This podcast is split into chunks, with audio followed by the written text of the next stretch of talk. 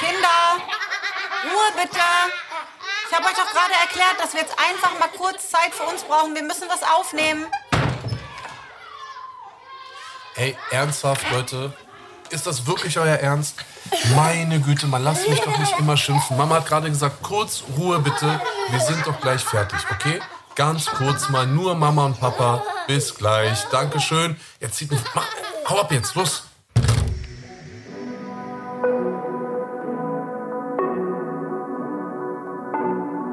Willkommen bei Im Bett mit Anna Maria und Anis Fashishi, der Bushido Podcast. So, liebe Freunde, liebe Zuhörerinnen, liebe Zuhörer, herzlich willkommen. Wir sind wieder da. Mein Name ist Anis. Meine Anna Maria. Und ihr seid hier im Bett mit uns beiden. Und ähm, heute eine ganz, ganz, ganz, ganz äh, kleine, besondere Folge. Denn ich habe heute Geburtstag und ähm, ich liege hier mit meiner Frau zusammen im Bett. Und ähm, Anna Maria, kennst du diesen Song ähm, Birthday Sex? Die kenne ich wirklich nicht. Aber stopp, du bist so ein Spast. Ich weiß schon wieder, worauf du hinaus äh, möchtest. Wieso, was denn? Weil, wie bist du denn in deinen Geburtstag gekommen? also ich hoffe, Und deshalb ich, bin ich heute müde, weil ich gehe sonst vor zwölf schlafen. Also ich hoffe, dass ich genau so in, nee, aus meinem Geburtstag raus feiern werde, so wie ich gestern Abend da reingefeiert, reingefeiert habe. Du bist einfach so ein. So muss es auch gleich hier wieder losgehen, oder? Ich fasse es einfach nicht. Ich fasse es nicht. So, Ja. wenn ich hier, ich sitze und mein erster Gedanke ist, wow, Kinder neben uns, rechts, links neben dir, rechts neben mir. Ich sehe hier Alias Buch, Laptop ähm, auf meinem Nachttisch. Die haben einfach komplett übernommen. Das war jetzt mein erster Gedanke zum heutigen äh, Bettgeschehnis. Und deiner ist, äh, natürlich der Fokus ist anders. Da sieht man den Unterschied zwischen Mann und Frau einfach so deutlich.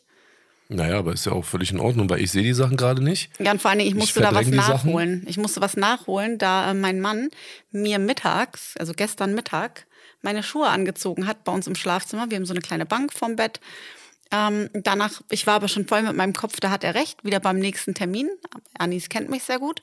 Und dann äh, musste ich so lachen, wo war ich denn, als ich diese Mail bekommen habe? Ah, ich saß, äh, Laila hatte einen Termin und ich saß im Badezimmer. Und ich bekomme diese Mail, ähm, mein Mann schreibt mir per WhatsApp, schade. Ich dachte, ich bekomme als Dankeschön äh, einen kleinen Blowjob von dir, aber und so mitten am Tag einfach, wie spät war es? Zehn, Viertel vor drei? Fünf vor drei fahren wir los, die Kinder von der Schule abholen. Und ich war so, ich gucke so auf das Telefon, ich denke so hoch. Und da ist mir wieder aufgefallen, wie anders der Kopf von einem Mann und einer Frau ist. Ich hätte jetzt im Leben nicht dran gedacht. Klar, du saßt so brav im Schlafzimmer, hast auch auf dieser Bank gesessen. Aber ich hätte jetzt nie gedacht, dass du irgendwas starten möchtest. Ähm, Ja, aber danke wofür? Ja, für Schuhe anziehen oder nicht? Ah, oh, nee. Ja. Nee, mein Mann, oh, Entschuldigung, hast du recht. Ja, es ging siehste? eigentlich um meine ISIM in meinem Telefon und sowas kann ich nicht alleine und das hast du für mich gemacht. Ja, sorry. Aber ich war schon wieder bei den ganzen Terminen, die noch so angefallen sind. Und das habe ich dann eben am Abend nachgeholt. Good Wife, richtig. Ja, ja, Mann. Ist Ja. schon okay. Kann So schön, dass wir auch drüber geredet haben. Eigentlich wollen wir über was ganz anderes reden. Das ist ja, Ja. fürchterlich hier. Ja, gut, aber Vielleicht sollten wir, sorry, vielleicht sollten wir in Zukunft ähm, den Podcast umbenennen. Ich schwöre auf meine Mutter, ne? Ich schwöre auf meine Kinder, auf unsere Kinder. Ich wollte genau gerade dasselbe sagen. Ich wollte nämlich, ich habe brav gewartet, bis du fertig bist mit Reden. Und dann hätte ich gesagt, Anna Maja, weißt du was? Wenn du dieses ähm, Problem umgehen möchtest, dann lass uns doch einfach den Podcast umbenennen, nicht im Bett mit, sondern keine Ahnung, in Ja. der Küche oder im Wohnzimmer Ja. oder in der Rumpelkammer Genau. oder äh, bei äh, Pudding im Zimmer. Oh. Weißt du, in der Hundeküche Ja, oder da weiß ich passiert nicht auf was. jeden Fall nichts. Ja, da passiert auf jeden Fall nichts. Aber nichtsdestotrotz, ähm, jetzt haben wir das mal geklärt. Jetzt habt ihr auch mal ganz kurz unsere alltäglichen Probleme mitbekommen. Und heute haben wir ein, ähm, ich würde mal sagen, ein äh, internationales Thema so für uns äh, ausgewählt. Genau. Ähm, wir haben auch mal ein bisschen so in die Community reingehört und äh, haben uns mal ein paar Themen rausgepickt, die auch wirklich explizit von unseren Zuhörerinnen und Zuhörern äh, sozusagen gewünscht wurden. Und ähm, Genau, wir fragen nämlich auch manchmal nach, ähm, was ihr euch für Themen wünscht. Ihr könnt uns gerne jederzeit bei Instagram schreiben, ähm, welche Themen ihr euch wünschen würdet, die wir hier besprechen, weil wir über Input, dann wissen wir, was euch gefällt oder was euch interessiert. Und ich habe so tolle Vorschläge bekommen und ähm, einen nehmen wir heute auch gleich und darüber freuen wir uns einfach sehr. Richtig. Wir sprechen heute über unsere Auswanderung und äh, vor allem, wie es dazu gekommen ist. Jetzt nicht so en Detail, das hatten wir ja auch schon öfter mal besprochen, aber vor allem, wo kommen wir her? Was haben wir so in unserer Kindheit äh, gemacht und vor allem wo? Das ist nämlich Ja. das spannende Thema, denn wir beide sind relativ, ähm, ich sag mal, ungleich aufgewachsen, was so das örtliche auch betrifft. Ähm, ich hatte ein Jahr Abstecher gemacht, ich glaube, das wissen auch die wenigsten und äh, darüber wollen wir heute sprechen. Anna-Maria, möchtest du anfangen? Ähm, gerne. Mit der großen Delmenhorst-Story? Ja, also ich glaube, einige wissen, dass durch meine große Schwester, ältere Schwester Sarah, ist Delmenhorst, glaube ich, bekannt geworden. Ähm, daher wissen viele, wir kommen aus Delmenhorst. Das ist eine kleine Stadt, um die, weiß ich nicht, 100, wie viel hat die 120.000 Einwohner, muss ich jetzt schätzen. so viel? Ähm, ja. Echt, ja? Krass. Krass. Ähm, hatte, als ich Kind war, auf jeden Fall eine Kriminalitätsrate direkt nach Frankfurt mal. Also äh, jetzt keine Glanz, kein, oh, jetzt werden mich alle hassen. Ähm, Lag das auch an dir oder lag das eher so an den Leuten, ich die bin anderen? nicht vorbestraft und habe keinen Scheiß, ich hab ein bisschen Scheiß gemacht, aber jetzt nie irgendwas, was jetzt hätte straffällig werden müssen. Also komm. Ähm, genau, wir sind in dem Elternhaus meines Vaters groß geworden, in dem er schon groß geworden ist. Stopp, ich muss dazu sagen, die ersten sieben Jahre meines Lebens, das, da habe ich, oder sechs Jahre, da habe ich nicht große Erinnerungen dran, habe ich in Hamburg gelebt mit meiner Familie und wir sind dann nach Delmenhorst umgezogen ähm, in das Elternhaus meines Vaters. Das war eine wunderschöne Altbauvilla ähm, mit, ich weiß nicht, zehn Zimmern, elf Zimmern, einem schönen Pool im Garten. Meine Mutter war immer zu Hause, mein Vater war arbeiten. Wenn wir nicht bei uns waren, haben wir unseren Reitstall gehabt mit vielen Pferden und ich kann meine Kindheit als Landmädchen beschreiben. Das heißt also, ähm, du hast auch schon. Kommt's wieder. Ey, lass es doch einfach. Nein, ich hatte Sex tatsächlich erst Ah, mit jetzt aber, fast äh, 17. Das heißt, Moment ich bin, nicht, kurz, ich bin ich sehr wollte- früh geritten, ich- aber nicht ich- so. Äh, Du Hänger. hä? Ich, weiß, wollt- worauf du hinaus wolltest. Ich stotter jetzt einfach. Ich wollte eigentlich kurz äh, reinwerfen, äh, Stand 2023 hat Delmenhorst ungefähr so um die 82.000 Einwohner. Okay, aber ich glaube, das war damals mehr. Okay, weil ich habe äh, 2019 waren es noch weniger. Wirklich? Ja. Das lasse ich nicht auf mir sitzen. Ich habe ja auch gesagt, ich muss schätzen und ich Nein, kann alles gar gut. nicht Du hast schätzen. gut, ge- aber dafür, dass du gar nicht schätzen kannst, weil Real Talk, du kannst überhaupt gar nicht schätzen. Nee. Das ist so, Anna-Maria, was meinst du, wie viel, keine Ahnung, Leute stehen da gerade so bei die, so, äh, zwei Millionen. Da habe ich auch ein, äh, eine sehr blamale Blamage, also habe mich sehr blamiert vor Gericht. Da sollte ich auch schätzen. Da hat mich auch Blamable. Blamable. Ähm, ich, ich sollte schätzen. Da habe ich gesagt, bitte nicht, nicht jetzt hier vor Gericht. Und da habe ich mich auch sehr, äh, glaube ich, äh, ein bisschen zu gespött gemacht. Aber, aber du bist süß. Du bist Ja. süß, wenn du schätzt. Ja. Also bist du auch schon sehr viel geritten in jungen Jahren, sagst du, ja? Ja, sehr gerne, sehr viel. Und ich muss sagen, meine Kindheit bestand aus meinen Geschwistern. Ich hatte eine beste Freundin, Verena, die ich heiß und innig geliebt habe, mit der ich immer noch ab und an Kontakt habe. Unsere Nachbarschaft war so, gegenüber hat eine Tierärztin gewohnt, mit deren Töchtern wir auch heute noch befreundet sind. Schräg gegenüber unser Zahnarzt, auch ebenfalls alle noch in Kontakt. Unsere Eltern sind mit diesen Leuten aufgewachsen und wir dann mit deren Kindern. Also kann man das eigentlich als eine ja, eine dörfliche Kindheit beschreiben. Ich glaube, das ist weitaus anonymer in der Großstadt. Und ähm, dieser Reitstall und die Pferde war halt alles für mich als Kind. Und ich hätte mir gar nicht vorstellen können, in einer Großstadt zu leben, muss ich sagen. Als Kind, dann bin ich erwachsen geworden und wusste ganz schnell. Ich bin schon mit 18 alleine in New York gewesen, ähm, in Paris den Sommer verbracht mit 16. Also ich habe dann schnell gemerkt, dass ich doch raus möchte in die weite Welt. Ähm, darf ich kurz nachfragen, ähm, wenn du sagst, du konntest dir oder hättest dir niemals so das Leben in einer Großstadt vorstellen können. Ich meine, gut, du warst in Hamburg, du sagst, daran hast du aber jetzt nicht mehr so die Erinnerung. Ne? Aber dafür, dass du halt sagst, irgendwie, du, du kannst, du konntest dir das nicht vorstellen und du halt jetzt sagst, du bist halt schon in jungen Jahren irgendwie so mit 18 rum nach New York, ähm, ist ja auch schon eine große Stadt, oder? Ey, natürlich, aber es hat mir Ja, aber wie kommt, Angst nee, gemacht. wie, wie kommt es? Es gibt ja so, weißt du, es gibt Leute gerade in Deutschland oder auch eigentlich überall auf der ganzen Welt, so in ländlichen Gegenden. Weißt du, wenn Leute wirklich so, es gibt ja in jedem Land eine ländliche Mhm. bleiben Gegend. dort, ja. Genau, die sagen Die dann so, nee, urban, kann, ja. kann ich mir nicht vorstellen. Ich muss hier, mein Nachbar ist der Zahnarzt, so wie bei dir, weißt du, so, mein Onkel ist hier Bäcker und so weiter und so fort. Und die bleiben auch ihr Leben lang äh, dort. Und du hast halt auf der einen Seite ähm, dir nicht vorstellen können, dass du jetzt irgendwie in die große Stadt oder in die große weite Welt ziehst, bist aber direkt schon mit Volljährigkeit äh, ab nach New York gejettet mit Zigarette im Flugzeug. Ja, damals konnte man noch rauchen im Flugzeug. Da hast du recht, wie Ja. ekelhaft. Aber ich habe damals auch geraucht. 1999 bist du 18 geworden. Mhm, ja. und ja, ich, ich weiß nicht. Ich muss ganz ehrlich sagen, ich weiß es nicht, aber es, ich hatte nie Angst vorm Reisen. Ich habe Englisch gesprochen. Ich habe mich nicht alleine gefühlt, wenn ich in so einer großen Stadt war. Ich meine, damals hatte ich noch nicht mal eine Kreditkarte oder viel Geld. Und ähm, ach, er, er macht mich, er macht hier irgendwelche Zeichen neben mir. Ja, Ähm, besser, ich mache Zeichen, als dass ich irgendwas sage, glaub mir mal. Aber erzähl weiter, alles gut, das ist mir das ist sehr interessant. Vielleicht äh, erfahre ich ja irgendwas, was du mir noch nicht erzählt hast. So, mach weiter bitte, alles cool. Ähm, ja, und dann, ich habe ja auch schon sehr früh geheiratet, mit 20 und bin dann nach Bremen gezogen, hatte Montri und war mit Montris Vater verheiratet. Und danach bin ich halt einfach aufgrund des Jobs meines zweiten Mannes, jetzt werde ich gerade rot, ich habe nämlich zweimal geheiratet von meinem Mann und da, das habe ich meinen Kindern neulich erst erklären müssen, weil ich weiß, sie werden das irgendwann lesen und die fanden das Gott sei Dank überhaupt nicht schlimm, aber als die kleiner waren, fanden sie ganz schlimm, dass ich schon einen Partner hatte und Papa aber ja nicht. Ja. Weil über Papa war halt, nee, ist halt, kann man nichts nachlesen, der hat das ja geschickt gemacht, nicht, ist ja auch egal. Ich schäme mich dafür nicht, möchte ich sagen. Ich hatte nie Freunde, ich habe immer geheiratet. Ich finde verheiratet sein schön.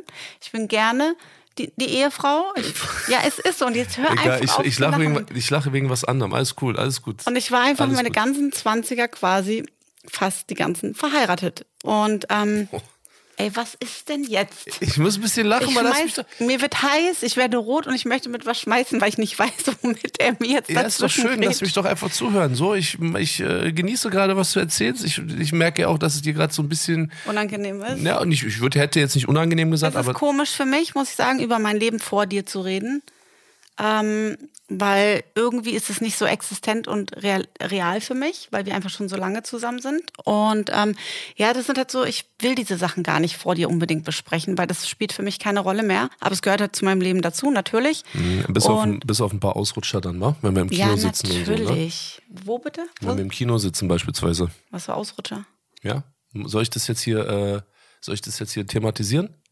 Ja. Ja? Ich weiß nicht, was du meinst. Okay, besser. Besser, dass du es verdrängt hast. Alles gut. Dann äh, mach doch einfach weiter. Ich möchte jetzt dieses Thema auch nicht aufrollen. Okay, jetzt stehe ich Weil auf dem wird's hier Schlauch. nämlich ein äh, Streitcast werden. Wirklich? Nein, Mann, mach weiter. okay, wir sprechen da hinterher drüber. Wir reden gleich danach, ja. Ähm, naja, auf jeden Fall wusste ich früh, also ich die hatte immer die Anwendung zu zu Hause. Also ich habe meistens in Ganakesee, wir sind dann später noch weiter raus aufs Land gezogen mit der ganzen Familie, also so, weiß ich nicht, zehn Kilometer weiter.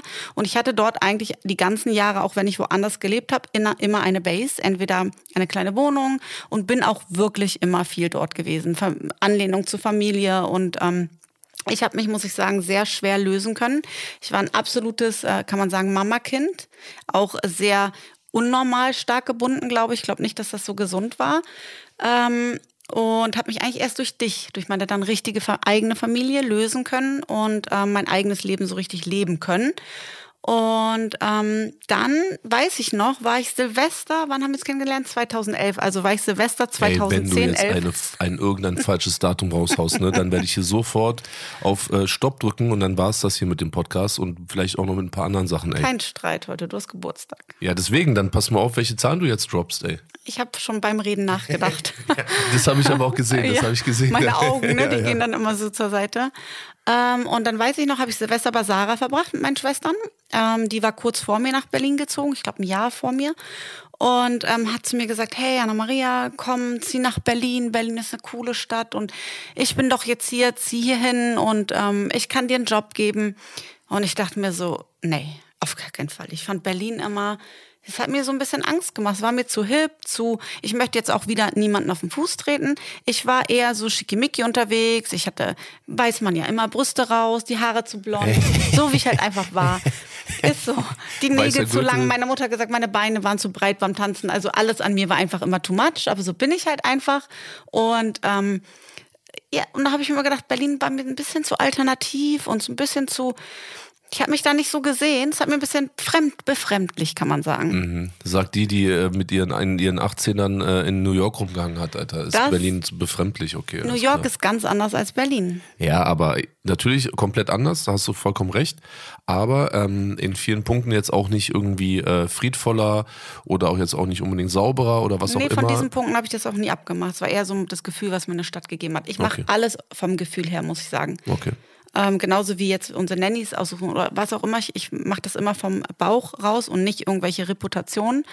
Ähm, gut, anderes Thema. Ähm, ja, und dann habe ich dich kennengelernt im Februar, Ende Januar, Anfang Februar in der Nacht habe ich dich kennengelernt. Ja, Ähm, in welche Nacht von wo auf wo? von dem letzten Januarabend in den ersten Februar morgen. Okay, haben die beiden, ja, und haben die beiden Tage auch Daten? Also Zahlen? Ja, 30. Januar, 1. Februar. Oh, krass. Schon direkt gleich verkackt, Alter. Hat der Januar, Ja, wie viele Tage hat der Januar? Januar, Februar, März, April, Mai, Juli. Na, wie viele Tage hat der Januar? 30. Ich mache das an meinen Ah, Knöcheln. du bist so schlecht, Mann. Wie kommst du denn auf 30 Tage, weil ich das immer an meinen Knöcheln abziehe. Ja, okay, aber was, dann, was hast du für Knöchel? Und der Knöchel oben ist, sind 31 Tage und die Kuhle unten sind 30 Tage. ja, und wo fängst du an? Wie, der wievielte Monat ist Januar im Jahr? Ja, der erste. Naja, wo. Oh, ich. Oh. Ja, Ja, jetzt weiß mal. Okay, ah, oh Mann, können wir das bitte rausschneiden? Boah, ey. Du erklärst es auch noch richtig. Weiß ich, ich meine, wo ich mir denke, oh Mann, Alter. Egal. Also, geh mir davon Übrigens, aus. jetzt muss ich mal eben dazu sagen, ich war in der Schule genauso verpeilt immer. Ich habe immer die absoluten Karlauer gebracht. Und wenn ich dann eine Klausur geschrieben habe, und jetzt muss ich einmal mir auf die Schultern klopfen und die Beste der Klasse hatte, ich habe ein super Abitur geschrieben, ähm, dann haben die mich immer alle angeguckt und dachten so, hä, nee, das kann nicht Anna Maria sein. Ich weiß nicht, was da, was da falsch läuft. Beim Reden und beim, ich weiß nicht, egal. Ich habe zu wenig geschlafen und ich habe Schwangerschaft, Demenz und irgendwas ist da, ähm, ist da flöten. Naja, alles gut. Ja. Gut, 31 Tage, dann war es der 31. Januar. Oh Mann, ey. Und der, erste vom, Februar. 30, vom 30. auf den 1. Da hast du aber eine lange Nacht gehabt, ey. Ja, die war auch lang. Ich habe nicht geschlafen. Mhm. Ähm, oh, du bringst mich immer aus dem Konzept, Anis. ja, dann hast du mich Ich, kennengelernt. und jetzt, ich schwitze schon wieder so sehr. Ihr könnt euch gar Ja, nicht vorstellen, ich habe frei. schwitzige Hände. ja, dann mach, du hast doch eh nicht mehr so viel an, dann kannst du Rest Unter meinen. Achseln wird's warm. Ähm, Oh. Ich äh, lassen wir das. Falsches Thema, bitte nicht deine Achseln ansprechen hier. Auf jeden Fall bin ich dann relativ schnell, haben wir uns verliebt und ähm, du wolltest, du hast mir einfach sehr schnell gesagt, dass du es gern hättest, wenn Montri und ich zu dir ziehen. Sehr schnell sogar. Und ich habe überlegt, ich hatte wahnsinnig Angst, das meiner Family zu sagen. Ähm, und habe das dann aber gemacht, habe das als erstes mit Montris Vater besprochen, weil das immer mein erste Anlaufstelle war, weil wir natürlich Dinge zusammen entscheiden. Und ähm, bin dann zu dir gezogen, habe dann in Berlin gewohnt. Und ähm, ich muss sagen, Berlin hat mir die ersten Jahre, ich war so beschäftigt mit dem Kinderkriegen und mein Radius war, wir haben in Lichterfelde West gewohnt, ein wunderschöner Villenbezirk. Ähm, du hast traumhaft gewohnt mit deiner Mama, mit Hunden. Also ich bin von meiner Wohnung in, dein, in deine wunderschöne Villa gezogen ähm, mit Montri und mit dem Kind ist man sowieso beschäftigt. Wir haben schnell Alia bekommen. Mein Radius war Fußball mit Montri, spazieren gehen mit Alia, mit Anna Mamas treffen und äh, zu meinen Schwestern gehen. Und habe halt von Berlin nicht wirklich viel mitbekommen, muss ich sagen. Also ich habe mich ja selten rausbewegt. Ich bin nie in die Disco dort gegangen. Ich bin abends nicht wirklich weggegangen. Also es war wirklich ein Mama-Leben und ich bin überall, fast überall zu Fuß hingegangen. Ja, und das war dann so, waren so die ersten Jahre in Berlin und jetzt, ähm, mein Schatz, würde ich gerne an dich weitergeben. Ja, also ähm, von mir ist eigentlich relativ viel bekannt, aber ähm, deswegen mache ich es mal ein bisschen kürzer. Ähm, geboren bin ich tatsächlich in Bonn. Ja, das heißt, ich bin, äh, das, das war vor einem Monat oder so auch mal kurz Thema, weil ich war ja einen Monat jetzt äh, arbeiten, ich war in NRW. Also eigentlich bin ich ja gebürtiger ähm, Nordrhein-Westfalener und ähm, bin dann. Dann bist du kein echter Berliner. Nee, also geboren bin ich kein echter Berliner, ja, richtig. Aber irgendwie bist du es trotzdem für alle und da würde ich jetzt auch nie drüber nachdenken, dass Nein, nicht aber bist. Ne? es war natürlich so, ich habe natürlich auch ein bisschen damit kokettiert, so weil der immer NRW Berlin war ja, ich sage mal in dieser Rap-Szene ja immer so ein bisschen Konkurrenz und so. Ähm, und so der erfolgreichste Rapper irgendwie in Berlin ist dann eigentlich aber irgendwie auch der erfolgreichste Rapper aus NRW. Aber das ist jetzt, das spielt ja gar keine Rolle. Jedenfalls äh, in Bonn geboren. Warum? Mein Vater ähm, hat damals in der tunesischen Botschaft gearbeitet. Er war dort Generalsekretär. Bonn damals noch die Hauptstadt 1978. Am 28. September bin ich da geboren in Bad Godesberg. Ja, ja, das ist schon. Also, stopp, da muss man ja eigentlich, das fällt mir jetzt gerade erst auf. Wir sind beides Landkinder, eigentlich. Ja, Ja, äh, ja. ja, ich aber, also klar, wir sind eigentlich, ja, aber ähm, ich bin ja praktisch ja nur da geboren. Du, Ja, du du hattest ja sozusagen den Luxus und ich meine das wirklich ernst, weil ich finde das sozusagen, dieses Leben auf dem Land, finde ich total ähm, schön entspannt. Ich konnte es mir natürlich auch lange Zeit nicht vorstellen. Deswegen habe ich mir auch immer so ein Ganakesee auch immer so abgeschwitzt, wenn ich dann da war. Mein Mann hat tatsächlich, sorry, dass ich unterbreche, mein Mann hat tatsächlich gesagt, als er mich besuchen gekommen ist, dass für ihn wie offener Vollzug. Offener Vollzug ist, wenn man im Gefängnis gesessen hat und die erste Lockerung anfällt und man den Tag draußen verbringen muss, aber abends wieder in sein Gefängnis geht. Es waren dir zu viel Wiesen und zu viel Kühe, ne? Ja, es war, es war schon sehr ungewohnt, aber letztlich ist es natürlich ein schönes Leben. Problem war nur, oder der Unterschied zwischen uns beiden war ja, ich bin zwar auch ländlich geboren in Bad Godesberg, aber bin ja dann im Säuglingsalter, also ich war noch Monate alt, ne? ich war noch nicht mal ein Jahr, bin ich mit meiner Mutter und meinem Vater zusammen ähm, von Bonn nach Berlin gezogen und äh, bin dann in Berlin in der Yorkstraße groß geworden, also mitten äh, im Kiez. Das war der Kreuzberger Teil. Die Yorkstraße endet äh, zwischen Yorkstraße und Kreuzberg. Ja, Quatsch, zwischen Schöneberg und Kreuzberg. Ähm, bin dort aufgewachsen und war natürlich komplett drin. Ne? Genau, also Berlin. Mit Kiez, ja. Richtig so. Also Berlin, so wie man Berlin kennt, angeblich. Wobei man auch wirklich sagen muss, dass Berlin in der Zeit, in der ich nach Berlin gekommen bin, also sozusagen Ende der 70er. Oh, krass, wenn man das schon hört, mal Ende der 70er, mm, Alter. Dinosaurier. Ey, ich komme mir so vor, als würde man über mich wie so über so alte Philosophen sprechen, weißt du, ich meine, die schon so 92 Jahre alt sind. Ende der 20er Jahre. Also Ende der 70er, Anfang 80er war natürlich Berlin ja noch ganz anders. Ja, also Berlin war immer schon multikulturell. Berlin war immer schon äh, sehr durchwachsen, aber ähm, das war ein ganz anderer Flavor als, als den, den man halt heute spürt. Und auch, glaube ich, in der Zeit, in der du nach Berlin gekommen bist oder auch die Jahre davor, die du Berlin kennengelernt hast, über deine Schwester, über andere Kontakte in Berlin. Also das konntest du ja gar nicht vergleichen. Oh je, Entschuldigung. Süß. Oh. Oh, süß. Mal wer von uns beiden hat eigentlich gestern gar, so Gas gegeben? Ich oder du? Warum hört sich ja meine Stimme so komisch an, ey? Ja. Junge, Junge. Ich habe da so ein tolles Spray geschenkt bekommen. da können wir auch gleich noch mal kurz was zu sagen. ähm, na jedenfalls. Es war äh, ausverkauft danach, ja? Ja. Also äh, Shoutout an die Deep Throat äh, Spray Betäubungsmittelhersteller. Ne? Also äh, ihr habt auf jeden Fall einen kleinen Schnapper gemacht. Ähm, gut, aufgewachsen in Berlin, innerhalb von Berlin ein paar Mal umgezogen von äh, Kreuzberg nach Neukölln. Und dann kam sozusagen dieses große oder dieses Jahr ja, sorry, du musst auch noch dazu sagen, deine Mutter halt voll arbeiten, ne? Du ja, ja. Schlüsselkind. Ja, ja. Ne? Da, genau. Richtig. Das ist halt auch noch ein Unterschied. Bei mir Mama zu Hause, Vater omnipräsent, also immer da. Also nach der Arbeit hat er uns genommen, Spielplatz Reiten haben meine Eltern zusammengewuppt. Also das ist, das haben die echt toll gemacht. Als Team zusammen jedes Wochenende. Die sind beide nie geritten und wir hatten am Ende, glaube ich, acht Pferde und einen eigenen Reitstall. Äh, das muss man dann auch erstmal machen. Ich sehe, ähm, Entschuldigung, du, genau. ich sehe da leichte Parallelen zu deinem Vater. Ich habe auch nie geritten, habe mittlerweile auch wahrscheinlich acht Pferde, von denen ich aber nichts weiß. Fünf. Zur Höchstzeiten hattest du fünf ja, Pferde, von denen du also, nichts wusstest. Mensch, History, History repeating. Naja, du hast schon recht. Also meine Mutter war natürlich, also mein Vater hat sich dann getrennt. Ähm, da lebten wir immer noch hier in der, in der Yorkstraße. Dann meine Mutter arbeitstätig, permanent, hat mich dann teilweise auch mitgenommen auf die Arbeit. Sie hat in der Bücherei am, am ähm, Cottbusser Tor gearbeitet. Auch eine sehr eklige Gegend. Also, ne, das ist wirklich der absolute Drogen. Auch damals schon? Ja, damals war das auch schon eklig. Es war natürlich ein anderer Flavor, aber Cotti war noch nie so, dass du sagen konntest, cool, äh, ich nehme mir zwar meine Kinder und einen Kinderwagen und dann gehe ich mal spazieren. Also Cotti mhm. war schon immer extrem asozial. Damals noch Mauer in Berlin gewesen, Westberlin und dann ähm, war ich mit meiner Mutter zusammen auf Arbeit, sie hat geputzt. Entweder habe ich mir die äh, Bücher äh, durchgelesen, ich habe dann die ganzen ähm, Dinosaurierbücher, Bücher über Mythologie, also ob jetzt germanische Mythologie, japanisch, äh, asiatisch und so weiter und so fort. Das habe ich mir halt schon halt so mit acht, neun Jahren reingezogen. Ich werde immer so traurig, wenn ich das höre. Ja, aber ist so da, ich weiß, was du meinst, aber Weil da. du mir so alleine vorgekommen bist. Nicht böse und auch kein No-Front an irgendjemanden. Deine Mutter musste hart arbeiten. Ähm, und es gibt auch heute viele, das muss, was muss, das muss. Aber für mich, oh, ich weiß nicht, ich gucke dich an einen Mann, denk so, oh, so ein, was, so ein kleiner, mein kleiner Isa.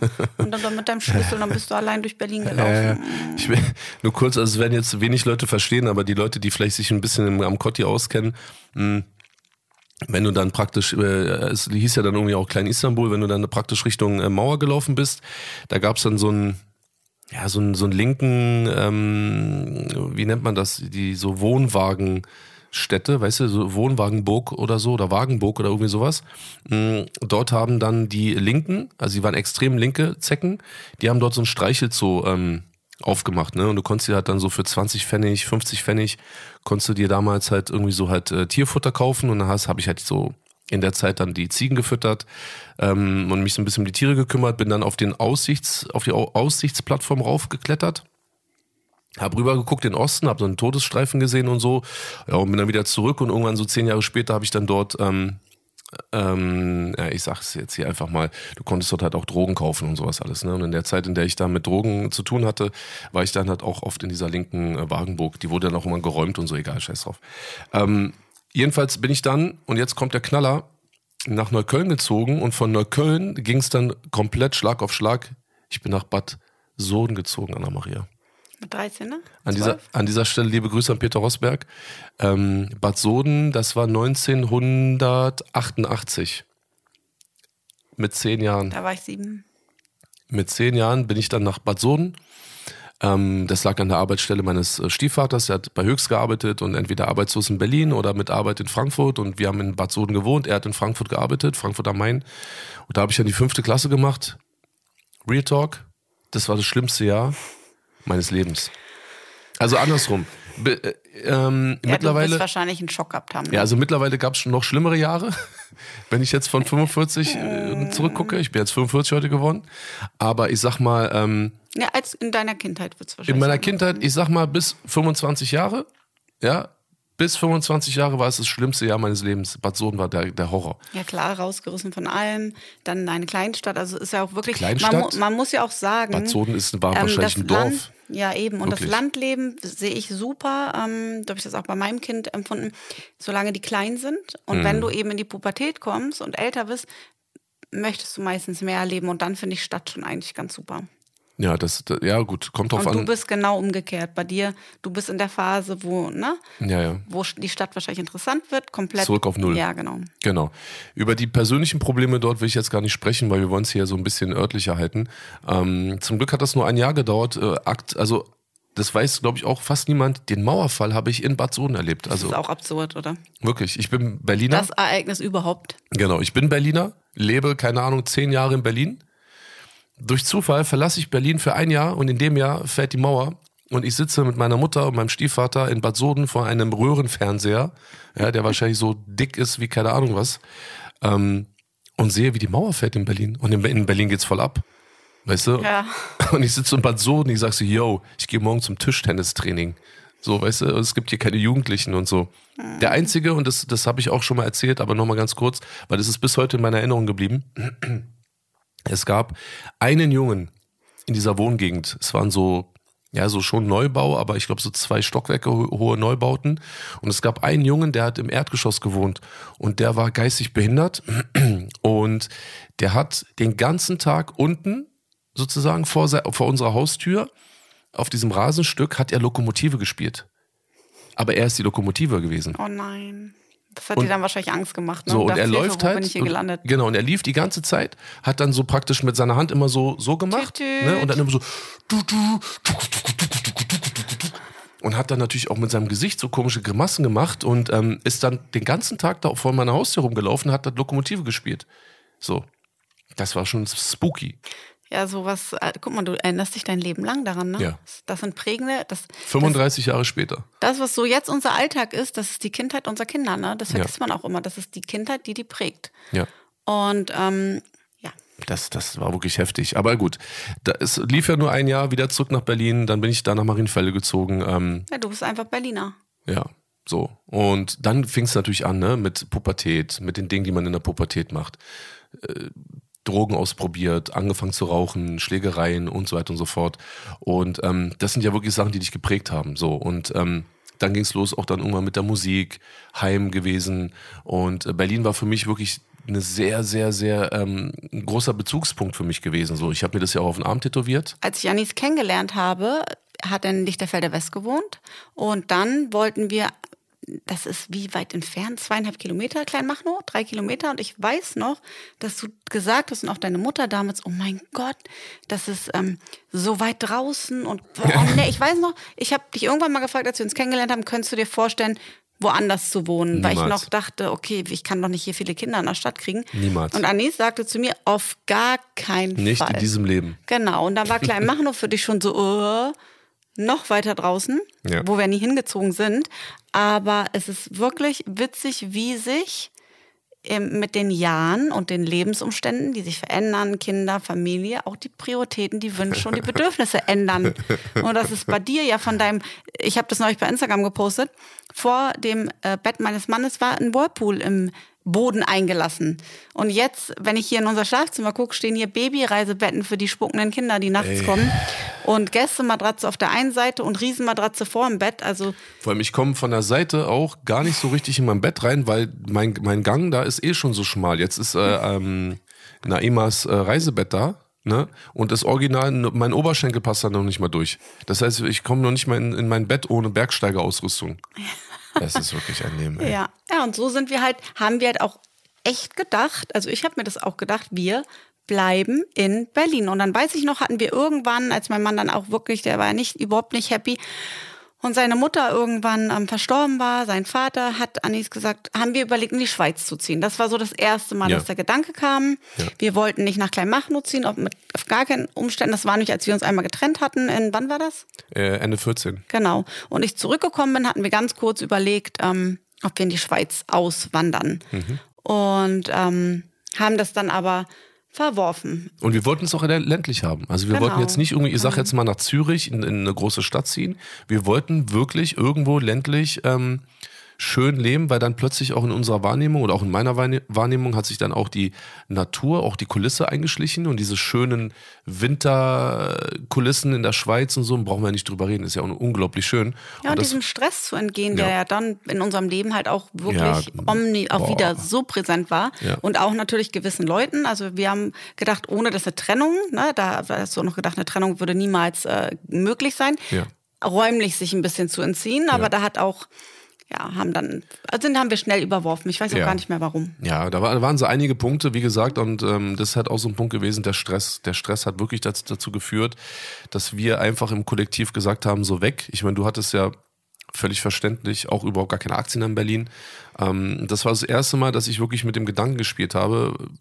Ja, das, das war schon auch krass für mich. Also da, da muss man sich mal vorstellen, wie groß auch der Druck gewesen ist. Und ich meine vor allem halt auch diesen behördlichen Stress, diese Hausdurchsuchung, diese unendlichen Ermittlungsverfahren. Das war- verdränge ich immer, das ist ganz komisch. Also unser Leben hat ja, wir haben ja quasi mehrere Leben. Ich habe immer das Gefühl, bevor ich dich kennengelernt habe, dann diese ersten sieben Jahre, die wirklich geprägt waren durch viele Leute, die Stress gemacht haben, sich eingemischt haben. Es waren sehr, ähm, sehr, äh, wie sagt man, ja, es war einfach sehr negativ und sehr anstrengend. voll. und, ähm, Voll. und dann noch die Seite, die ich halt auch gar nicht kannte, ja, mit diesen Hausdurchsuchungen und Polizei. Und dann wurde ich manchmal von der Polizei angehalten und wurde, musste aus dem Auto auch. aussteigen, schikaniert, nur weil ich 100% die Frau ja. von Bushido war und im Schnee und meine Kinder im Auto geschrien. Ich habe zwar eine ganz normale Kontrolle, warum muss ich dann aus dem Auto steigen? Und da habe ich gedacht, so, so wurde ich in meinem Leben nie behandelt, ähm, von niemanden. Und ich habe halt dann echt, und wenn ich in Restaurants gekommen bin und irgendwelche Schlagzeilen in der Bildzeitung waren oder in die Kita morgens, dass ich so angeguckt worden bin. Also es war schon, wo ich dachte, da haben sich Mütter mit mir unterhalten und eben gerade zu Hause haben wir die Hausdurchsuchung ich habe darum gebeten, mein, mein Kind wegfahren zu dürfen und dachte so, mein Gott, wenn hier auch nur einer wüsste, dass gerade 40 Polizisten in unserem Haus sind, alles auf den Kopf gestellt wird und ich normal jedem guten Morgen sagen muss, das hat mich immer so viel Überwindung gekostet, diese Fassade aufrecht zu erhalten. Ähm, ja, es war ein bisschen wie so ein Theaterstück zu spielen, dass eigentlich alles okay ist, aber eigentlich war nichts okay in unserem Leben. Also Gute Miene- wenig. Gute Miene zum bösen Spiel. Ja, genau. Es Mhm. war, war anstrengend und dann kam mir diese ganz einschneidende Trennung von meinem Mann gegenüber seinen Geschäftspartnern, seinem Geschäftspartner. Und ähm, dann sind wir in den Personenschutz gerutscht und dann war unser Leben natürlich absolut beschränkt. Das möchte ich jetzt auch nicht näher darauf eingehen. Das kann man irgendwann ja. mal machen, wenn es euch interessiert. Aber wir waren halt auf einmal, saßen wir, wir haben zu dem Zeitpunkt ähm, am Leipziger Platz mitten in Berlin Mitte. Also das war wieder so eine Idee von Anis und mir. Wir haben mal in der, in der Villa gewohnt von Anis, aber leider das gegenüber haben Menschen gewohnt, die uns observiert haben und wir haben uns nicht mehr sicher gefühlt. Und dann haben wir gesagt, wir müssen hier wegziehen. Und wir haben so schnell auch nichts gefunden. Wir sind ja da auch schon, wie viele Leute waren wir damals? Fünf Kinder? Äh, wir sind in 18 umgezogen. Fünf Kinder, eine Nanny, du und Ja. ich. Ja. Und ähm, sind dann in ein Townhouse. Das ist ein Apartment über drei Stockwerke, mitten mit Blick auf den Bundestag und ähm, aufs Brandenburger Tor. Klingt sehr schick, alles ja. auf Glas. Aber wir Boah. waren da drin wie in einem Aquarium. Boah. Und wir waren so gewohnt, unser Leben halt auch getrennt voneinander zu. Also wir waren ja nicht so down miteinander die ersten Jahre. Und ich habe mein eigenes Leben geführt, du deins. Und irgendwo hatte man dann so Schnittstellen. Und auf einmal waren wir so alle zusammen, immer. Mhm. Und dann habe ich gedacht, okay, ich muss jetzt Pferde kaufen, sonst überleben wir das hier nicht. Also ich brauche eine Insel und die muss ich den Kindern und mir schaffen. Und wir waren wirklich, wenn, wenn, wenn die Kinder nicht in der Schule waren, waren wir bis abends auf dem Reitstall, weil mhm. ich das gar nicht ausgehalten habe, so viel eingesperrt zu sein und die Kinder auch nicht. So, und dann kamen die ersten Gedanken, als wir gemerkt haben, der Personenschutz geht nicht nur sechs Monate, der geht neun Monate, zwölf Monate, 18 Monate, 24 haben wir angefangen darüber. Also ich habe immer zu meinem Mann gesagt, ich brauche ein Ausweg, sonst halte ich das irgendwann nicht mehr aus. Ähm, ich habe nicht geheult oder geschrien oder wir haben doll gestritten, aber wir haben des Öfteren drüber geredet und mein Mann hat das immer, wenn ihm Themen unangenehm sind, ähm, dann watscht er einen ähm, sehr, äh, sehr schroff ab und gibt, signalisiert auch, dass er auf gar keinen Fall darüber reden wird. Und dann habe ich auch immer meinen Mund gehalten, weil ich mir dachte, das bringt jetzt auch nichts, weil du ja schon eine Person bist, die dann einfach zumacht. Also dann mauert er oder geht weg und das, man kommt da ja dann nicht ran. Also hat sich das immer wieder so gezogen und irgendwann ähm, hast du dann gesagt, weißt du was, das war Lockdown, ne? Fahr doch mal weg mit den Kindern, bevor ich jetzt wieder die Decke auf den Kopf fällt. Und dann haben wir gesagt, ach so, nee, dann fingen wir an zu überlegen, wohin, Entschuldigung. Wann war das? 19, 2019, glaube ich, Das ist ne? 19, also Ende 18, beziehungsweise mhm. September, Oktober, nee, September sind wir an den Leipziger Platz gefahren. Das dürfte dann wahrscheinlich, ja, es muss wahrscheinlich schon 19 gewesen sein, ja. Da haben wir überlegt, dann haben wir erst gedacht, die USA. Ich hätte ein Visum bekommen mit den Kindern über eine Schule. Da hat Anis äh, für sich für ein Visum äh, angefragt und wurde vom Homeland Security für 15 Jahre abgelehnt aufgrund mit Arschtritt. Genau, da mein bloß nie wieder hierher. Also ich, ich durfte ich durfte immer rein. Also ich hab, Einreisen ja, genau, aber ähm, Aufenthalt längeren nein, nein, auf gar keinen Fall. Also haben wir die USA verworfen und haben dann mit Kanada geliebäugelt, ne? Und ist auch eine tolle Option, muss ich sagen. Und ist auch was, was ich mir in der Zukunft vielleicht irgendwann mal vorstellen könnte. Ne? Also da, da zu leben? Ja, also temporär. Nach wenn die Dubai? Kinder älter sind, ich würde hier eine Base behalten, aber vielleicht, also ich, ich weiß es nicht. Dieses für immer finde ich immer komisch. Wahrscheinlich dann so, so, ein, so ein Rentnerleben, so mal drei genau. Monate da und dann vier Monate genau, mal da. Wenn die Kinder so. wirklich alle auf dem College sind, selbstständig und Ja, Kanada ist unglaublich. Genau. Unglaublich. Und das könnte ich mir wirklich gerade nach Dubai, sehr Stadt und sehr ja, einfach imposant, kann ich mir diese Natur sehr gut vorstellen. Ja. Du am Angeln immer schön. Ja, ich äh, fliege meine Pferde, so, so stelle ich mir das irgendwie vor, in der, wenn wir alt sind.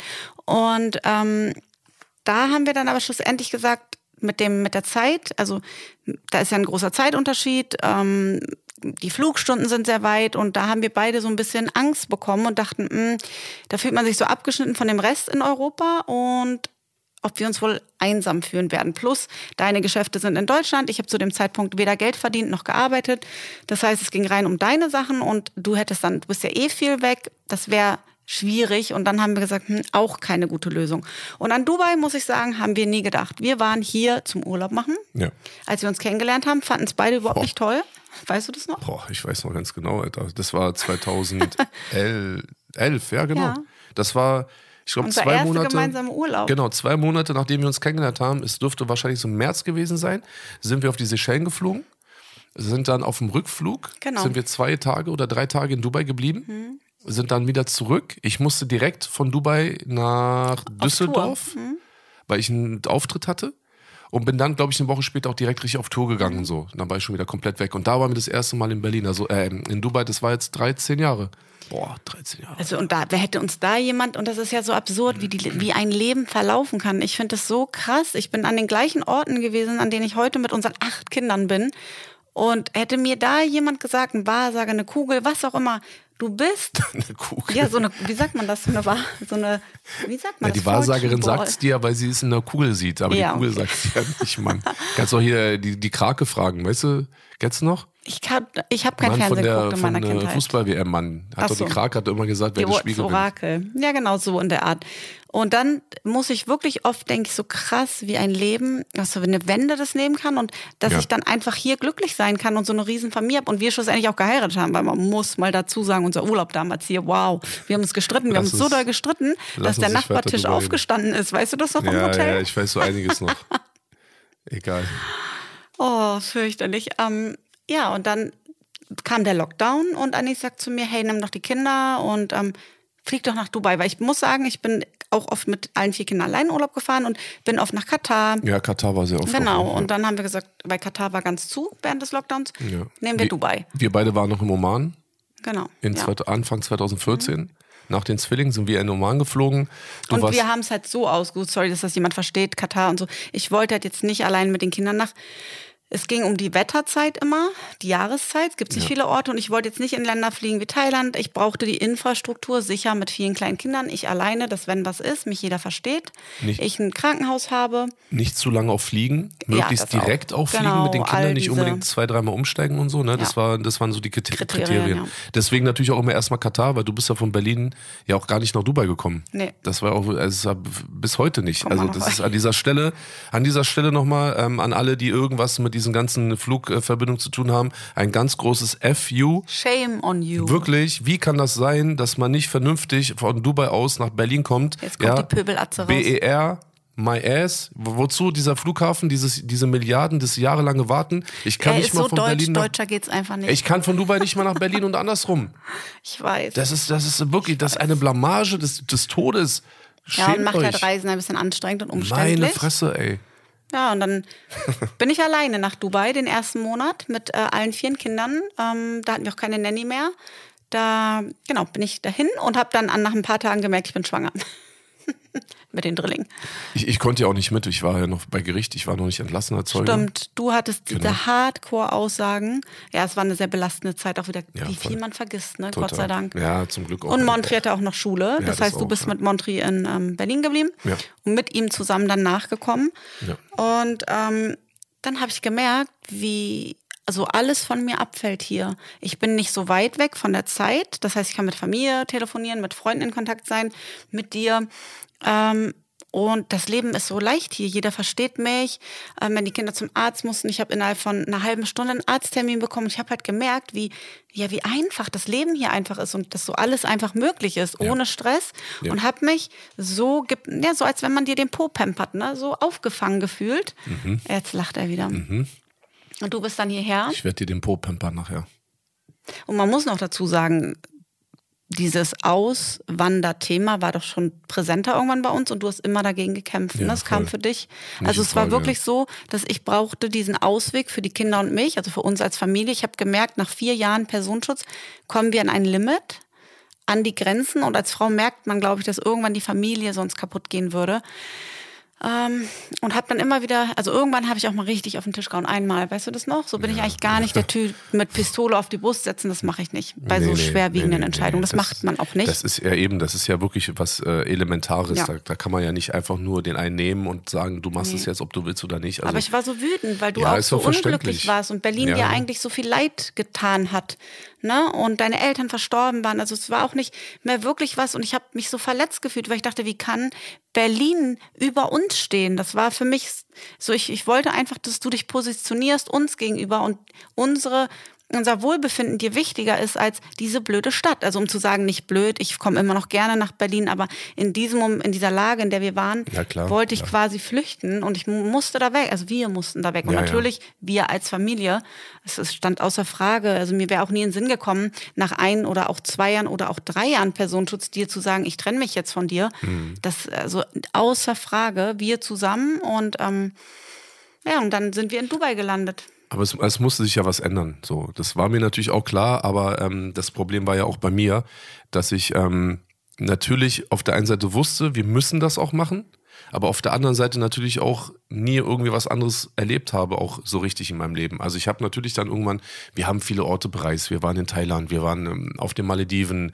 ähm, Amerika waren wir zusammen, äh, überall auf der Welt waren wir eigentlich gewesen. Und ja, da hatten wir noch ein Leben. ja. noch nicht acht Kinder. Und, und wenn wir nicht zusammen waren, dann warst du auch auf jeden Fall auch an vielen Orten. Ich ja, wir haben auch schöne Urlaube getrennt voneinander gemacht, was ich auch total Ja, aber- schön, auch das sehr schön fand. Genau, genau. Aber es geht jetzt dann auch nicht nur um die Urlaube, sondern, weißt du, guck mal, du hast eine lange Zeit in New York verbracht. Du hast auch in Madrid gelebt beispielsweise. Ja, du hast, du kanntest das, dein Zuhause Mhm. Stimmt. hinter Verlassen, sich ja. Und ähm, dann halt mal was probieren. Ob jetzt nun irgendwie so einfach nur aus der Laune raus oder wegen eines Partners oder wegen eines Jobs. Du kanntest das. Du wusstest, wie das sich anfühlt Mhm. und welche Entscheidung man treffen muss. Ich hab ja, ich bin ja jahrelang ja auch gar nicht geflogen aufgrund meiner äh, Flugangst. Du ja. bist ein, Ge ein Gewohnheitsmensch, ne? Du bist Genau, ein sehr richtig. starkes Gewohnheitstier Richtig. und wenn du Und- dich irgendwo wohlfühlst, möchtest du da gar nicht weg. Ja, und das Problem natürlich auch, und das, das wissen wir ja mittlerweile auch beide und äh, auch nochmal wirklich ein ganz großes Plus auch an meine Therapie. Ähm, man, man versteht sich ja dann auch irgendwann selber, weißt du? Und wenn ich mein Leben lang auf mich alleine gestellt war und ich auch in Berlin immer nur, auch ohne meine Eltern unterwegs gewesen bin und mich praktisch um mich selbst gekümmert habe, dann ist das natürlich auch klar, dass halt, halt auch so eine bestimmte Abhängigkeit halt auch daraus Mhm. entsteht. Weißt du, ich meine? Gar nicht, weil Berlin jetzt eine geile Stadt ist, sondern das nee, und war... du hast Berlin ja auch nie genutzt. Du warst ja auch. Nee, aber es Anis war- ist ein sehr häuslicher Typ, ne? Du bist gerne zu Hause. Ja, ich bin nirgendwo anders als Nee, du, du bist halt einfach so ein Mensch. Und Sogar alle, die Leute, die Leute hier in Dubai sagen schon, ey, Bushido, wir müssen dich mal von zu Hause rausholen. Ja, und Wo auch die, denke, selbst unsere Kindermädchen haben mich mal gefragt, what's wrong with Sir? What's "We- wrong with Sir?" What's wrong with Sir? Oh, Sir, very What- good man. Also ein sehr guter Mann. Er ist nie draußen. Und ich guck, gucke, ich so, er möchte nicht. Also er, er will nicht. Was, was soll ich sagen? Ähm, An dieser äh, Stelle Shoutout an unsere äh, Nannies auf jeden Fall. Ihr seid die besten Nannies, die man haben kann. Ich küsse Ja. eure Augen. Äh, very good, Sir. You know, you good mate, I good, Sir. Sehr, sehr gut. ja, damit will ich ja nur sagen, also so dieses Berlin, das war ja irgendwie so eine, eine Abhängigkeit, eben nicht, weil die Stadt so toll war, sondern weil ich, ne, das hat halt zu meinem Leben gehört so. Und dann wusste ich auf der einen Seite, wir müssen hier weg. Ob jetzt in Dubai oder wo auch immer.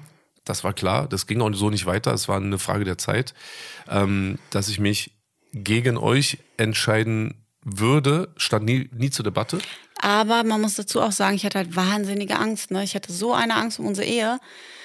Zu sagen, weil ich habe ja dann wirklich, wir, wir waren dann hier drei Monate im Lockdown, haben das ausprobiert, haben eigentlich beide entschieden, wir haben schon im Lockdown hier ein Haus bezahlt gehabt. Das muss man sich mal vorstellen, aus, ähm, 21. ja, und eingerichtet und sind dann aber aufgrund der Drillingskomplikationen zurück nach Deutschland und haben, mussten alles rückgängig machen, Schu Kinder wieder an der Schule anmelden. Also Ey, weißt du noch unsere Nanny? ja, unsere Nanny Wir haben, wir, ja, die haben wir jetzt übrigens, die ist wieder zu uns gekommen. Das wäre eigentlich auch ein gutes Zeichen. Ne? Genau, ga, ganz kurz nur, also es war ja so, als dann Anna-Maria schwanger war mit den Drillingen und diese starken Blutungen einsetzten und ich in meine Depression und meine Psychose gefallen bin, ähm, habe ich halt mit ihr vereinbart, dass wir kurz, kurz zurück nach Deutschland gehen. Ähm, wir haben das Haus gemietet. Ich äh, wollte eigentlich gleich hier bleiben. Ich bin mit dir mitgegangen. Du wolltest gar nicht, dass ich mehr fliege. Und ich habe gesagt, ich komme aber mit dir mit, weil dir ging es so schlecht. mir ging es Ja. sehr, sehr schlecht. Und Das dann heißt, wollte ich ihn nicht alleine lassen. Genau, alleine zu reisen, alleine, lassen. zu sein, kam für mich in diesen, also es war Juni 2021, kam für mich gar nicht mehr in Frage, auch psychisch nicht möglich. Und auf der anderen Seite wollte ich schon irgendwie auch, ja, dass sozusagen auch die Drillinge, die Schwangerschaft halt auch in Deutschland betreut wird. An dieser Stelle liebe Grüße an Professor Henrich, an äh, Dr. Carsten, an äh, Dr. Entesami. Also An sind ja- Luise. an Luise, Kalla. genau.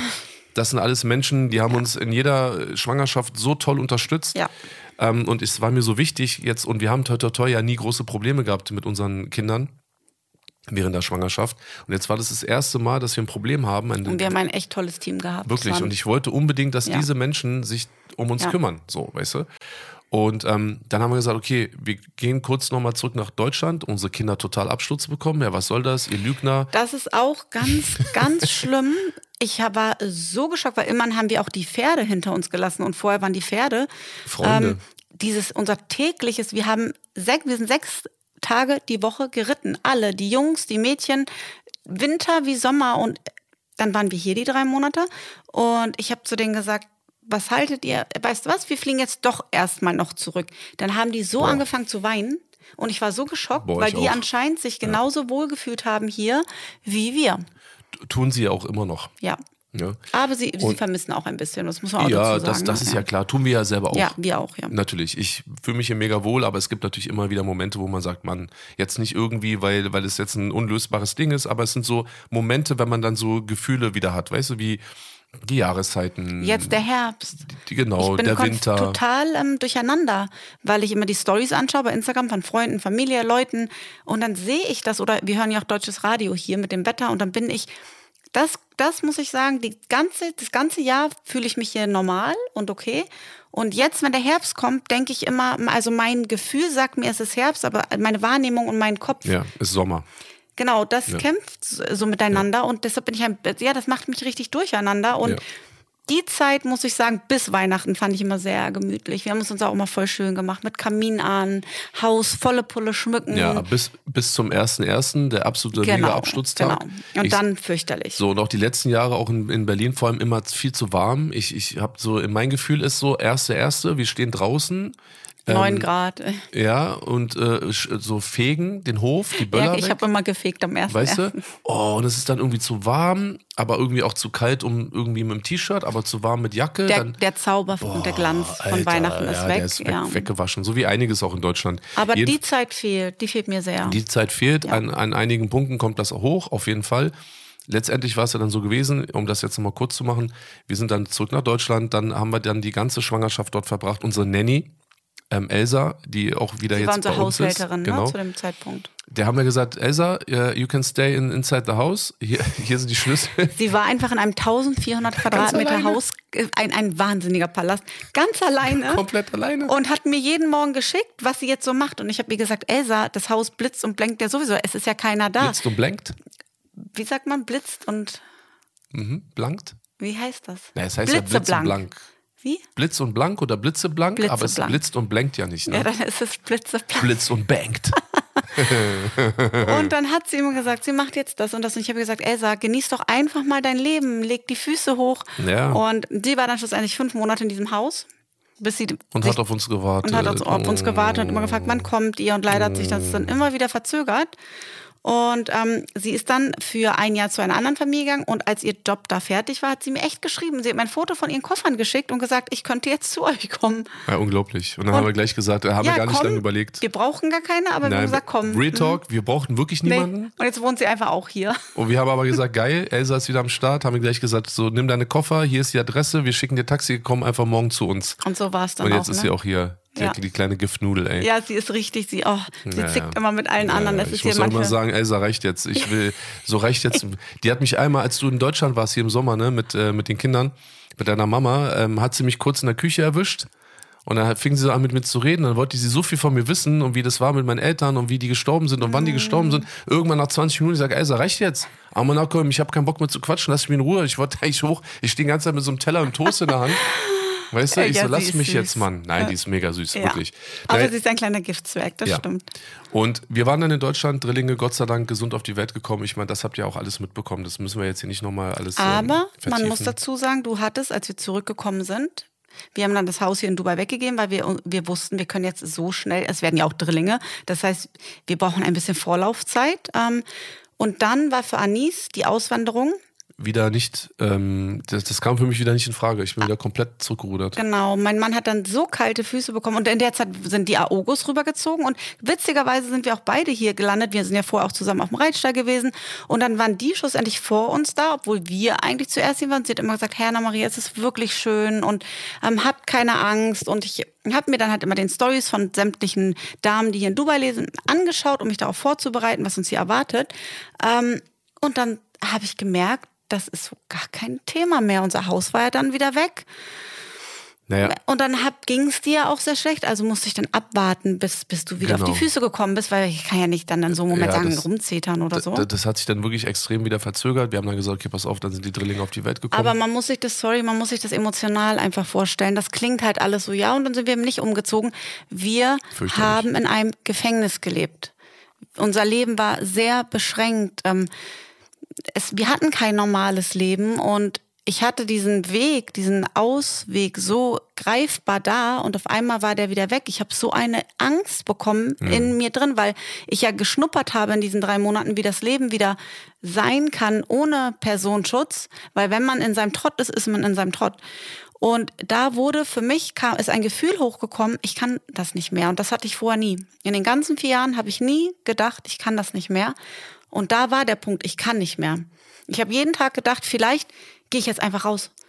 Und ich nehme die Personenschützer nicht mit. Wie ein kleines, also es war, ich habe in mir so gekämpft und da wusste ich, wir müssen, ähm, wir müssen was ändern und hatte, ich hatte so eine Angst zu Hause und habe wirklich dann noch mal Monate gewartet und dachte, wann kann ich denn wirklich mit dir reden, um dir zu zeigen, wie ernst es mir ist und auch für uns. Ja, und dann haben wir irgendwann einmal richtig doll gestritten in der Küche, so richtig laut auch und haben so beide auf den Tisch gehauen. Und da habe ich da wirklich meinen Standpunkt dir, glaube ich, ziemlich klar gemacht. Und dass du ein paar Tage später zu mir gesagt, Anna-Maria, was denkst du eigentlich? Ähm, Natürlich machen wir das und ähm, ich bin an eurer Seite, weil ich dann gesagt habe, okay, dann gehe ich mit den Kindern vor und du kommst, wenn du kommen magst. Aber ich kann dich ja nicht zwingen. Ich habe mir dann auch gedacht, oh mein Gott, wer bin ich denn? Du wurdest jahrelang von irgendwelchen Leuten unterdrückt, gelenkt, manipuliert, ähm, keine freie Entscheidung. Und jetzt komme ich als deine Frau und bin die Nächste. Und so habe ich dich dann halt angeschaut immer und habe nachgedacht, während wir nicht geredet haben, wenn wir abends mal Fernsehen geguckt haben und dachte so, wie kriegen wir das hin? Ich kann dich nicht zwingen, ich möchte dich nicht zwingen, ich bin kein Typ, für, der jemanden zwingt, das macht man nicht. Aber ich weiß, so geht es für uns nicht weiter und ich wollte auf gar keinen Fall unsere Familie aufgeben und dachte, wir scheitern doch jetzt nicht an sowas. Wir haben so viel miteinander durchgemacht. Bitte lass es nicht daran scheitern. Und auch noch, als wir hier rübergekommen sind. Ich habe immer gedacht, bitte lass ihn hier glücklich werden, weil wir haben ja gar keine andere Wahl großartig. Ähm, und dann sind wir hier gelandet und du warst unfassbar glücklich. Und mhm. zwar. Ja, was heißt warst? Du bist, aber ja, das ging ja so schnell, dass ich dachte, ich traue meinen Augen nicht. Das war unfassbar. Also du hast, das ist wie so ein Knoten, ne, der bei dir ja, geplatzt voll. ist. Voll. Und deswegen will ich nochmal hier zum, zum Abschluss auch sagen, also die, der Weg hierher, ich meine, das, was wir euch jetzt hier in einer knappen Stunde erzählt haben, spiegelt natürlich nicht annähernd wieder, was wir alles erlebt haben. An Emotionen und Ängsten. Genau, die Tiefe auch, ne? Mhm. Also auch die, der Grund, warum dann ja auch dann, nachdem wir wieder zurück nach Deutschland sind, es für mich ja wirklich unmöglich war, auch also in meiner Wahrnehmung unmöglich war, wieder zurück nach Dubai zu kommen. Das ist jetzt erstmal alles egal. Ähm, also, ja, du musst dir vorstellen, deine Geschäfte, bis es möglich war, nach Dubai zu gehen. Ja. Und damit wollte ich eigentlich auch ich, nur sagen, dass das schon auch ein großer Schritt ist. Man geht in ein anderes Land, auf einen anderen Kontinent. Ne? Das ist nicht so einfach. Ich, ich musste mich im Gegensatz zu dir bei niemandem verabschieden. So, ich habe ja. kein, gar keinen mehr gehabt. Ja, ich bin halt ganz anders. Ja, es ist ja auch so, weißt du, der Personenschutz, alle irgendwie verschwunden aus meinem Bekanntenkreis. Ich will nicht mal Freundeskreis sagen, so, den gab es wahrscheinlich gar nicht. Und ähm, ich muss mich an, von niemandem verabschieden. Ähm, Musa, an dieser Stelle liebe Grüße, ähm, der hat dann in derselben Zeit mit mir gemeinsam den Entschluss gefasst, nach Dubai zu ziehen. Der ist auch schon ein Jahr früher. Ich sag ja, alle waren dann irgendwie früher hier. Wir haben damals mit allen drüber geredet. Ja. Nee, er ist, ja, er ist ja zu uns gekommen. Und hat das dann entschieden. Und hat ja, dann mit genau. mir gemeinsam das mhm. entschieden. Also du gehst auch, ich sag's ja. dir, also Bruder, weißt du, ich komme mit. So irgendwann nach einem Jahr sagst du, Brudi, ich werde nicht nerven, aber kommst du irgendwann mal wieder auch nach Dubai? Ina auch, Ina auch. Ich so, ja, Bruder, bald, inshallah, bald. Aber was ich dann letztendlich wirklich auch total schön finde. Und das ist dann, sage ich dir ganz ehrlich, so, ich glaube auch an dieses Schicksalding und so. Wir sind dann, ohne es zu planen, in dem Riesenchaos nach Dubai geflogen mit allem, was wir haben an Kindern und, und, und Gut und was wir alles mitnehmen wollten. Und direkt am Geburtstag meiner Mutter. Ja, der 20. August. Am 20. August mhm. sind wir nach Dubai gezogen und ähm, das ist auch für mich kein Zufall gewesen. Das heißt dann für mich, das war dann genau der richtige, exakte Zeitpunkt und der stand auch schon fest, weil ich glaube auch an sowas wie Schicksal. Und ähm, bin dann auch echt so mit guten Gefühlen hergekommen. Ich habe es dann letztendlich auch wirklich geschafft, meine Ängste und meine, meine äh, Bedenken auch echt zu unterdrücken, beiseite zu schieben. Wir waren hier, es hat so ein, zwei Wochen gedauert, so ein bisschen klarzukommen, weißt du, so, das ist ja klar, erstmal einpegeln, die Kinder und so. Und dann habe ich plötzlich gemerkt, so, es ist eine so tolle und schöne Entscheidung gewesen. Ich habe das erste Mal gemerkt, dass wir von unser, unser Leben leben können, dass das, was ich auch über 20, 25 Jahre jetzt schon mache, und ich war, bin sehr erfolgreich, dass wir endlich das mal genießen können und so, dass wir frei sind, dass wir hier Menschen um uns haben, die einen nicht runterziehen, dass es hier nur Menschen gibt, die, die ich treffe, die mir Hallo sagen, die lächeln, für die immer alles kein Problem ist und die einem ein ganz tolles Gefühl geben. Da möchte ich Ihnen noch mal eben was zu sagen mit Emiratis. Man hat keine Schnittstellen hier. Aber ich hatte gestern ein ganz tolles Erlebnis, das möchte ich noch eben erzählen. Okay. Ich war in der Dubai Mall, habe ich dir gar nicht erzählt. Nee, weiß ich gar nicht. Ja, ich war und ich habe erst vier, fünf Mal mit einem Emirati gesprochen, die auch diese Gewänder tragen. Ich habe den Namen vergessen, fürs männliche Gewand. Ähm, die immer sehr ruhig auftreten, nie laut sind. Die hört man nie laut. Ähm, sehr ruhig, sehen sehr gepflegt aus, halten mir die Tür auf oder den Kindern lächeln immer, auch wenn ich mit X-Kindern komme und es wild ist. Und gestern bin ich dann, ähm, habe ich unseren Fahrer nicht wieder getroffen. Der hat uns rausgelassen an der Dubai Mall, die ja riesig ist. Und ähm, dann schreibt, schreibt er mir es ganz woanders. Und habe ich ihm ein Foto geschickt und gesagt, könntest du bitte hier hinkommen? Das wäre dann so die Mitte gewesen. Ähm, das war ein Parkhausausgang. Und der hatte einen bestimmten Namen und ich habe das nicht gefunden und es stand auch nicht auf einem Plan und dann wusste ich nicht, was ich machen sollte. Und dann habe ich zwei Emiratis, die mir entgegengekommen sind, zwei jüngere Männer, die waren vielleicht 28 und 24, ich weiß es nicht, aber keine älteren. Und ich habe gesagt, Entschuldigung, wissen Sie oder wisst ihr, wo das hier ist und habe das auf dem Handy gezeigt und der eine spricht auf Arabisch und der andere übersetzt auf Englisch und sagt, ja, ich weiß das und macht so Handzeichen und da rechts und dann links und dann die Treppe hoch und ich so, äh, okay. Ich guck so, ich war ausgeklinkt nach dem zweiten Mal links und der eine hat's geblickt und sagt, ah, weißt du was, komm, wir zeigen's dir. Und dann dachte ich so, krass, das war jetzt auch nicht so nah dran. Die sind mit mir und mein, äh, mit Laila und äh, Montri und Jasmin und äh, unserem Kameramann sind die losgelaufen und haben es mir ge gezeigt und haben sich dann verabschiedet und gesagt, hier, wo ich dachte, und dann war ich wieder so baff und dachte mir so, die nehmen sich immer die Ruhe, die Zeit. Ich bin eine Ausländerin, ich, und da bin ich, ich bin so überrascht von dieser Gastfreundlichkeit und dieser Freundlichkeit einfach. Ja. Und das macht das hier halt, das sind so Kleinigkeiten, um das zu verstehen, dass es eben nicht nur die großen Dinge sind, sondern diese Kleinigkeiten, die, die machen sowas mit einem Menschen. Wenn ja. jemand dich so behandelt und du in so einem Moment gerade Hilfe bekommst und das zu seinem Nachteil, das kennt man ja leider ganz wenig und das, ja, das berührt einen als Menschen total. Ja, das ich, wollte ich nochmal eben erzählen hier. Ich finde das sehr schön und wir haben ja auch einige, äh, ich sag mal, ähm, Situationen gehabt, in denen die Emiratis uns wirklich so positiv aufgenommen haben und das ist für mich selber auch so unbeschreiblich, weil ähm, ich mich dann immer oft frage, so, woher kommen denn diese Leute, die man in Deutschland trifft und auf die man immer einen Absturz hat, weil wir die immer einen harten machen und immer so einen auf ja. cool und äh, und Das habe ich in dem Moment äh, auch gedacht. Weißt du, wo ich mir denke, yo. Diese Aggressivität ja, und die Leute außer, so, wo, was seid ihr für Menschen? So, man kommt dann nach Dubai, hat natürlich dann diese Vorurteile, dann trifft man hier auf die Emiratis und denkt sich so, yo, die ja. kommen von einem ganz anderen Planeten. Ja. Also ja. für uns, ich sag mal so, wie es ist und ich stehe auch dazu. Ich glaube, dass das deren Glaube ist. Die, die glauben wirklich und ernsthaft und tief. Und dadurch strahlen die, weil da habe ich mir gestern Abend nämlich auch Gedanken drüber gemacht. Und dadurch, das denke das denk ich jetzt, das ist einfach mein, mein Gedanke, dadurch strahlen die so eine innere Zufriedenheit und Ruhe aus. Ein bisschen wie bei meinem Vater, weißt du? Habe ich auch dran gedacht. Dein Vater hatte das auch, der ist ja sehr gläubig gewesen, ähm, dass ja, das, die strahlen so was ganz Zufriedenes aus und ja. was Beruhigendes. Und die, die haben ja eine richtige Aura. Und ein Gleichgewicht, so, ne? Auch. Genau, eine mhm. Balance. Ja. Und ähm, die findet man nicht, also selten woanders irgendwie. Ja. Das ist echt krass. Und ich stehe da komplett dazu. Dubai für uns persönlich die beste Entscheidung. Ja, für unsere jetzt sagen, Lebenslage. Jetzt sagen natürlich Leute, ja, Okay. Wir haben hier unseren kleinen Kosmos, der betrifft unsere Familie und unseren ja, Alltag. Nur weißt du, weißt du, was der Punkt ist? Leute sagen mir dann sehr, okay, du lebst ja da in deiner Blase und so. Ich so, yo, weißt du, was der Punkt ist? In Berlin habe ich auch in meiner Blase gelebt. Ja, das stimmt. Wir, ne, also in einer unschönen Blase, ja.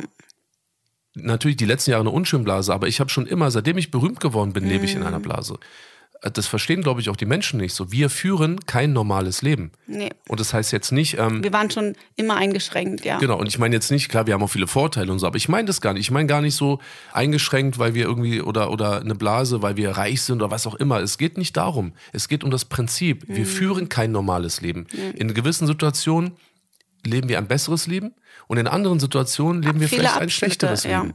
Aber, aber Leute, Menschen denken leider immer, also es denken, glaube ich, ist. nein, 90 Prozent, das merke ich auch bei Instagram, denken Menschen, dass wenn man Geld hat, dass alles okay sein muss. Hm. Alles. Ja. Aber das ist leider eben nicht der Fall. Ja, Natürlich sind wir privilegiert, aber trotzdem hat man seine Sorgen, seine Gefühle, seine äh, Schicksalsschläge. Da kannst du mit Geld ja mal gar nichts machen. Nee, das ja sowieso. Aber was halt auch der Punkt ist, wir leben permanent in einer Blase. Ja. Ja. Und wenn ich eh schon in einer Blase lebe, dann möchte ich aber in einer angenehmen Blase leben. Ja. So, und ich lebe hier natürlich auch in einer Art von Blase. Und nicht jeder kann natürlich auch hierher kommen und ein Leben leben. Aber das ist halt so auf der Welt. Genau, und ähm, über diese Sachen, von wegen Blase oder was auch immer, können wir gerne auch nochmal nächstes Mal sprechen. Ähm, wir kommen ja auch schon übernächste Woche mit einer langen Folge, nachdem wir nächste Woche mit unserem Wochenrückblick kommen. Und ähm, ich freue mich drauf. Danke für das Gespräch, Anna-Maria. Ich back dir jetzt einen Kuchen. Okay. Davor oder danach? Es gibt keinen davor oder danach. Ich backe dir jetzt einen Kuchen. Schluss. Ich okay. überlege gerade schon, weil du liegst Richtung Tür. Wie ich jetzt hier rauskomme, Ja, ohne mal. das ziehen kann. Ja, überleg Das mal. schaffe ich schon. Also, wir werden euch nächste Woche berichten, ob es Ma- Anna, äh, Anna Maria, ob es, ob es Anna Maria hier aus dem Schlafzimmer rausgeschafft hat. Leute, äh, ich danke eu- euch fürs Zuhören. Ich hoffe, ihr hattet einen kleinen Einblick ähm, gehabt, wie wir dann tatsächlich hier in Dubai gelandet sind, wo wir herkommen. Und ähm, ich bedanke mich an alle, die zugehört haben und freue mich auf nächste Woche. Ich mich auch, sowieso, immer. Ich liebe das, den Podcast mit dir aufzunehmen. Oh. Die Babys sind aufgewacht. Hallo. Ja. Die Babys sind aufgewacht. Schnell runter. Also Leute, bis nächste Woche. Alles Gute. Bis dann. Bleibt gesund.